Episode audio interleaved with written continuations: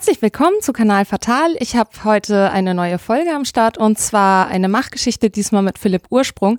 Du kannst dich gleich am besten selber vorstellen, aber ich erzähle mal gerade. Ähm, ich bin heute Morgen um 4 Uhr aufgestanden und nach Zürich gefahren, an die ETH Zürich und ähm, besuche hier Philipp. Ähm, ich bin im Sommer, ich glaube, das war im Sommer, ähm, letzten Sommer über dein Buch gestolpert ähm, weil ich recherchiert habe zum Thema Landart und in Wien in der Bücherei war und hab, bin einfach so, ich habe den Titel gesehen, das ist ein ziemlich dickes Buch, und dachte so Grenzen der Kunst, das ist was für mich. Und habe angefangen darin zu blättern.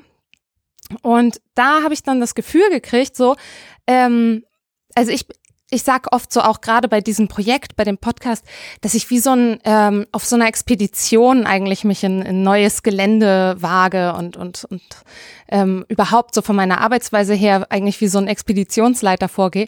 Und bei dir hatte ich auch, also als ich das Buch gelesen hatte, auch das Gefühl, dass du so ähm, dich auf so eine Reise begeben hast. Und da hat dadurch habe ich dann gedacht, okay, den Typen muss ich eigentlich mal anschreiben und habe dir dann halt geschrieben. Und ja, und jetzt sind wir beide zusammengekommen und ähm, ich wollte dich mal ein bisschen ausquetschen über, über das, was du so tust und, und was du so machst, weil es sind ja die Machtgeschichten, mit welchen Fragen du dich rumschlägst und, und wie du Dinge eigentlich so angehst. Genau. Also Cool, dass du dabei bist. Ja, vielen, vielen Dank. Das, das freut mich. Es freut mich auch, dass das äh, Buch dir gefallen hat. Äh, das geht tatsächlich auf, auf eine, eine Reise zurück, äh, die ich äh, vor langem unternommen habe. Ich bin jetzt Professor für Kunst- und Architekturgeschichte an der ETH Zürich habe also vor allem Architektinnen und Architektinnen, die ich hier ausbilde, äh, bin aber vorher auch an der Uni Zürich als Kunsthistoriker gewesen und trenne Architektur und Kunst gar nicht äh, strikt.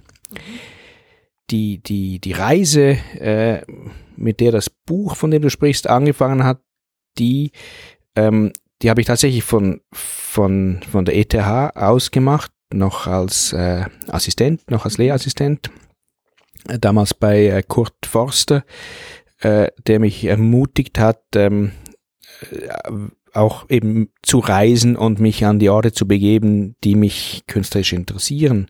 Mhm. Und das war in dem Fall ähm, die Landart, ganz besonders die, die Kunst von Robert Smithson. Mhm. Äh, und zwar äh, auch dessen Hauptwerk, The Spiral Jetty. Mhm. Äh, ich hatte eigentlich vor, die Witwe von Smithson zu interviewen und einige andere Werke der Landart, etwa das Lightning Field von Walter de Maria, zu besichtigen. Er hatte gehört, dass die Spiral Jetty von Robert Smithson seit langem unter Wasser im großen Salzsee in Utah verschwunden war und deswegen gar nicht aufsuchbar. Mhm. Und als ich dann die Witwe Nancy Holt, die leider vor kurzem auch gestorben ist, traf, sagte sie, äh, Spiral Jetty ist jetzt aufgetaucht, ich mhm. müsse sofort dahin, jetzt gleich. Und äh, das war eigentlich nicht geplant, weil ich hatte einen ziemlich engen Zeitplan, um mhm. alle diese Kunstwerke anzuschauen mit dem Auto, bevor mein Rückflug ging. Und sie meinte doch, ich müsse jetzt dahin. Und mhm. so bin ich dann halt äh, mehr oder weniger ohne Schlafpausen einfach mit dem Auto äh, diese tausenden Kilometer hingefahren, um, um dieses Roadtrip. ein Roadtrip, ja. Aha. Das war also von Los Angeles aus alles mit dem Auto.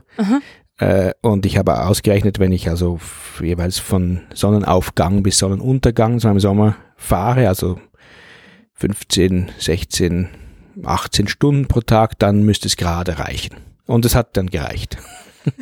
Wie, und du hast dann aber dein Programm auch eingehalten, oder? Ich habe mein Programm eingehalten plus die Spiral Jet, ja. Ja, Wahnsinn. ja, genau, das sind solche Sachen, ne, wo, wo man sich da so reinbegibt.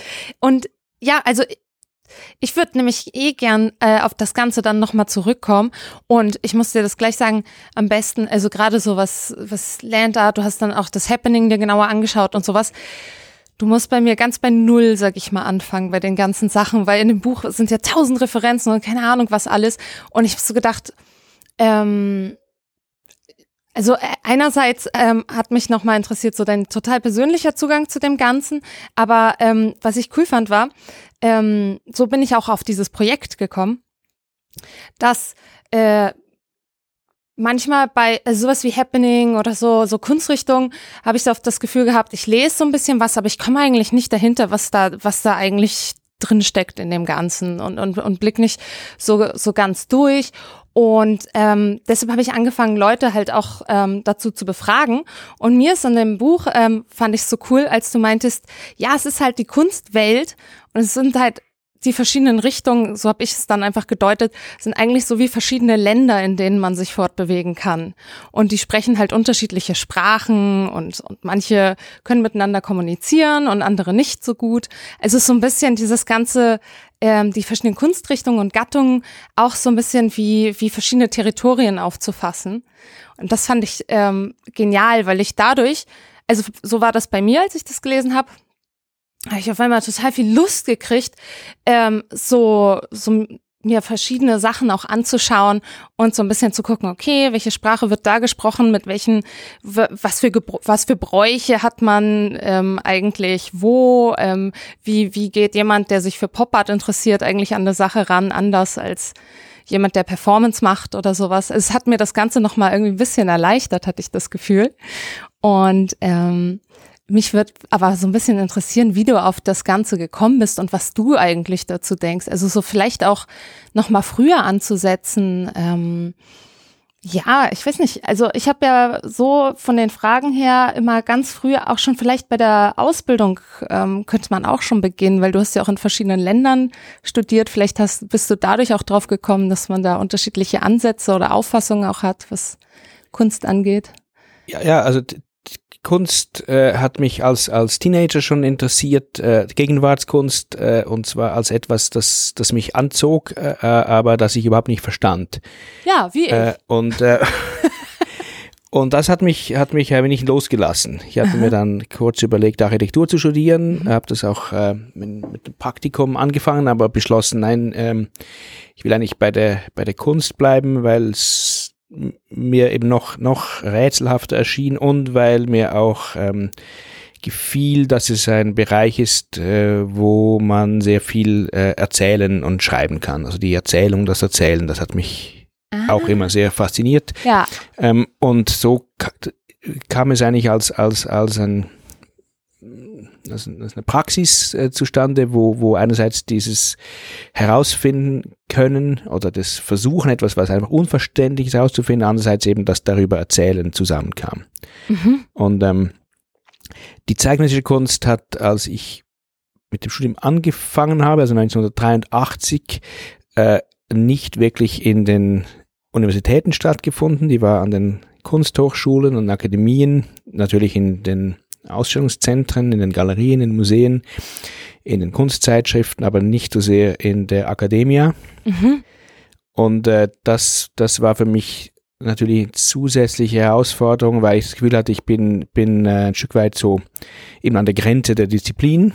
Mhm. Ähm, in einem Bereich, äh, wo mir niemand so richtig weiterhilft, äh, äh wo ich aber äh, zugleich immer wieder das Gefühl hatte, ich, ich, ich, muss, ich muss dorthin gelangen.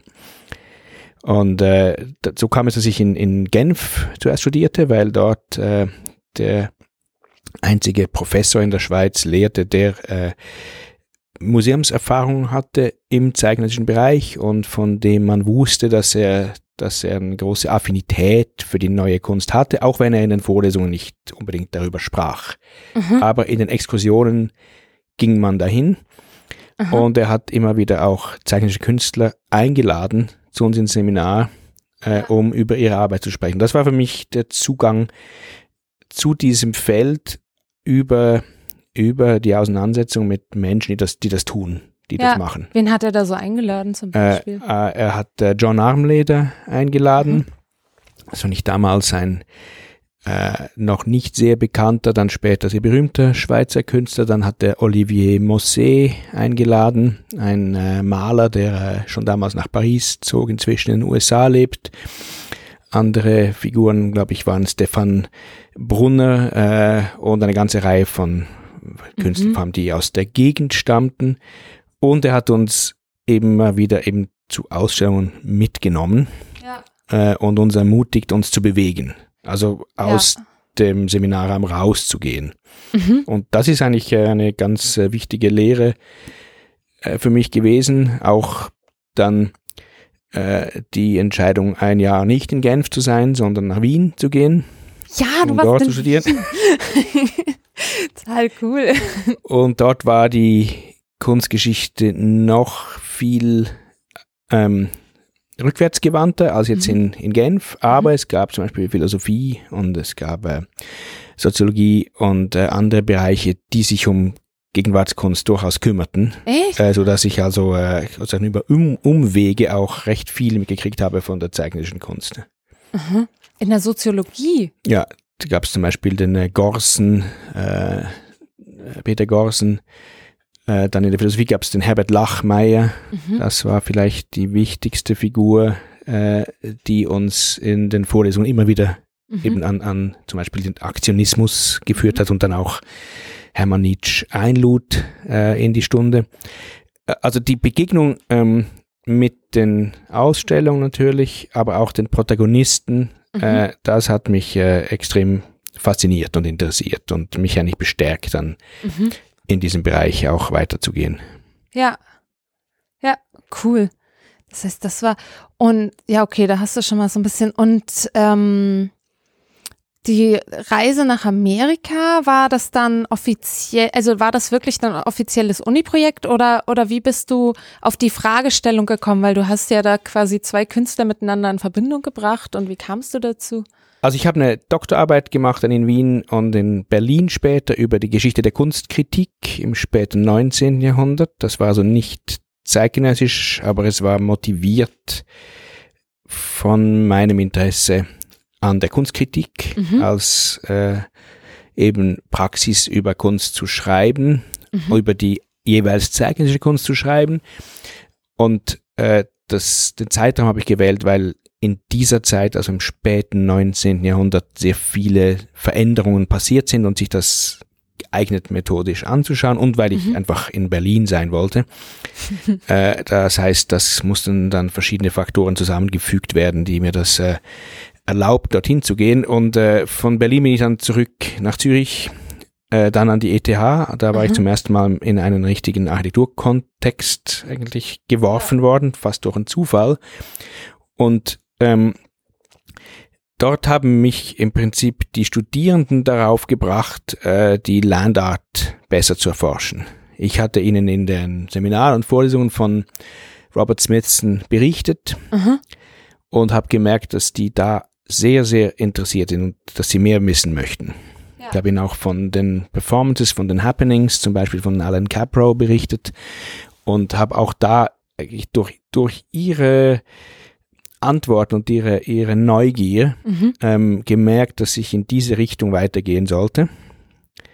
Äh, und ich glaube, das war eine Neugier, die daraus erwuchs, dass sich diese Studierenden vor allem mit, mit Räumen und Territorien befassen. Mhm. Vielleicht stärker als Studenten der Kunstgeschichte, Aha. die ähm, Kunstwerke nun viel mehr als Artefakte oder Objekte zum Beispiel im Ja. Museum wahrnehmen Ja. und sich nicht so sehr dafür interessieren, wo die nun ähm, im Gelände zum Beispiel sind. Ja. Und ich glaube, die, das Interesse für diese Art Kunst, also die Landart ist ja eine, eine Kunst, die, äh, wenn man will, eine, eine enorme Erweiterung der Skulptur bedeutet, indem dreidimensionale Kunst in der Landschaft äh, stattfindet, äh, wo sie zum Beispiel auch gar nicht geschützt werden kann. Das heißt, sie ist auch der Witterung und der Veränderung Mhm. unterworfen und sie hat keine Museumsmauern um sich, also sie, sie hat ganz andere Bedingungen der, der Wahrnehmung. Äh, diese Art von Kunst, äh, äh, glaube ich, ist be- besonders attraktiv eben für äh, Architektinnen und Architekten, die sich mit dem Territorium und, und mit der gebauten oder nicht gebauten Umgebung befassen. Und, und äh, in dem Rahmen sozusagen habe ich dann dieses Projekt entwickelt Mhm. und bin dann eben auch von meinem äh, Lehrer hier, Kurt Forster, ermutigt worden, dorthin zu gehen, um mir das auch wirklich alles anzuschauen. Ja. Und äh, ja, so kam es, dass ich, äh, dass ich die Reise nach Los Angeles gemacht habe und von dort dann in die Wüste nach äh, New Mexico und Utah, mhm. um ähm, ein paar dieser Werke an Ort eben anzuschauen. Mhm. Und du hast aber auch ähm, Alan Capro getroffen, oder? Das kam äh, ähm, ungefähr zur gleichen Zeit, ja. Also ich hatte äh, Smithson natürlich nicht treffen können, weil der war 1973 schon gestorben. Ja. Äh, hatte aber eben seine äh, Werke, äh, die verfügbar waren, anschauen können. Ähm, Capro habe ich äh, ungefähr zur gleichen Zeit getroffen und zwar äh, habe ich damals eine kleine Kunsthalle zusammen mit einer Kollegin Hedi Graber in Liestel bei Basel geleitet, wo wir zeichnische Kunst zeigten. Mhm. Das hatte ich schon 1990 begonnen mhm. und das war immer neben der Forschung für mich ein, ein, ein Weg an der zeichnischen Diskussion zu bleiben, dran zu sein und ja. mich eben mit den Künstlerinnen und Künstlern äh, auseinanderzusetzen. Und da haben wir einen äh, jungen Künstler aus äh, Hamburg namens Olaf Westphalen ausgestellt, der mir dann sagte, du musst unbedingt Alan Capro äh, kennenlernen und ausstellen.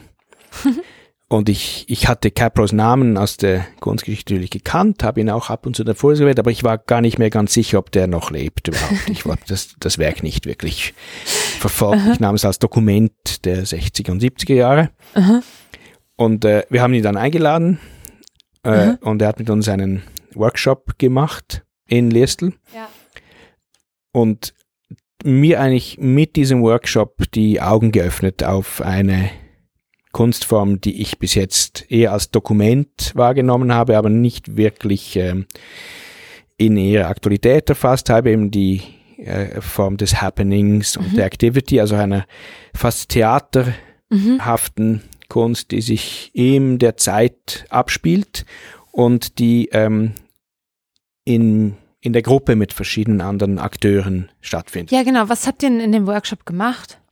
Das wird mich jetzt er hat also zwei Tage lang mit uns gearbeitet und äh, den Titel gewählt Performing Life.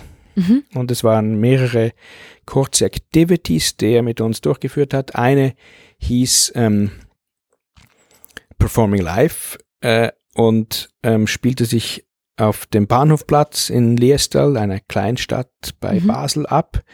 äh, und jeweils zwei Partner mussten zusammen äh, spielen. Jemand hat eine Kreide bekommen, der andere ein Radiergummi und einer musste mit der Kreide einen Strich mhm. auf den Boden ziehen und der andere musste diesen Strich mit dem Gummi wieder ausradieren, bis entweder die Kreide aufgebraucht war oder der Radiergummi aufgebraucht war und dann war die Activity zu Ende. Wie lange hat das ungefähr gedauert? Ähm, also es gab solche, die da, die da wahnsinnig schnell waren und ganz stark gedrückt haben. Die mhm. haben das in, in äh, vielleicht äh, 30 Minuten fertig gekriegt und die langsamsten, die hatten, glaube ich, etwa anderthalb Stunden. Cool. Ey, das ist eine interessante Sache, weil man irgendwie so ein Rhythmus, äh, eigentlich ist man so im Kontakt miteinander, aber man kriegt auch so einen Rhythmus rein, denke ich mir halt so, oder? Äh, ja, so es ist eine sehr einfache Übung. Ja. Es ist äh, also fast ein Kinderspiel, dass Aha. man auch tatsächlich einem dazu bringt, sich wieder wie ein Kind zu fühlen, weil als Kind hat man ja auf die Straße gemalt. Ja. Ähm, und ähm, man hat das äh, gemacht eben an einem belebten Ort, diesem Bahnhofplatz, wo viele Leute rumstanden und äh, die Stimmung war außerordentlich äh, friedlich. Mhm. Das heißt, äh, wir haben äh, auch Neugier bei den Passanten erweckt. Also eine, ich kann mich erinnern, eine, eine Frau guckte uns eine Weile zu und äh, fragte, was wir da tun. Ich habe gesagt, ja, also ich, ich mache diesen Strich und mein Partner, der radiert ihn aus und das, das geht so lange, bis entweder meine Kreide aufgebraucht ist oder der Gummi aufgebraucht. Und dann meinte sie, aber das ist ja wie im Leben. und äh, das war ja auch der Titel dieser Aktion, Aha. Performing Life. Also Aha. es ging um, um Dinge, Gesten, Verhalten, die, die allen vertraut sind Aha. und die durch eine leichte Verschiebung, indem man sie eben in, in, in Form einer Activity oder eines, eines ephemeren Kunstwerks zusammen mhm. aufführt nach dieser Spielregel, mhm. ähm, sozusagen schärfer, schärfer wahrnehmbar sind, ja. besser gesehen werden können. Mhm. Ähm, das heißt, dass danach auch äh, für, mich die, die Art, wie ich, wie ich ähm, wie ich die Zeit oder zeitliche Abläufe wahrnahm, sich ein Stück weit geändert haben.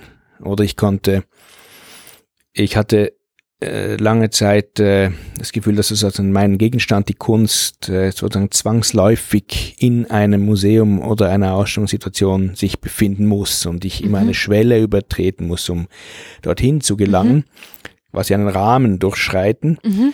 Und nun äh, plötzlich sah ich, dass das äh, im Prinzip Teil meines alltäglichen Lebens sein kann. Mhm. Also du musstest das auch erst, es hat auch nichts geholfen, dass du es vorher gelesen hast vielleicht, aber du musstest es eigentlich erst erleben, oder? Ja, ja, ich musste es eigentlich, ich musste es machen. Ja, ja voll. Ja, ich musste es machen und ich musste an diesem Ort sein, eben mit anderen zusammen ja. äh, und, und, es, und es gemeinsam tun und dann auch natürlich auch darüber diskutieren. Ja. Das hat auch, äh, es wurde auch nachbearbeitet von uns. Aber äh, das Stärkste war natürlich tatsächlich das, das gemeinsame Tun. Es war eine ganz kleine Gruppe, mhm. die kam. Also wir haben das ausgeschrieben. Es haben sich einige ganz wenige äh, gemeldet, die zwei Tage zusammenkamen. Und ich habe gerade kürzlich wieder die, die Namensliste gelesen. Das ist erstaunlich. Es ist, sind fast alle heute ähm, bekannte Figuren äh, eine, eine, eine bekannte äh, Filmschauspielerin ist darunter, äh, ein Museumsdirektor, ähm, zwei Kunstprofessoren. Ähm, das heißt, äh, es sind als Studenten eine Reihe von Menschen dorthin gekommen, wo ich ziemlich sicher bin, dass, dass die bis heute auch an diesen Moment äh, zurückdenken können. Ja. Mhm. Cool.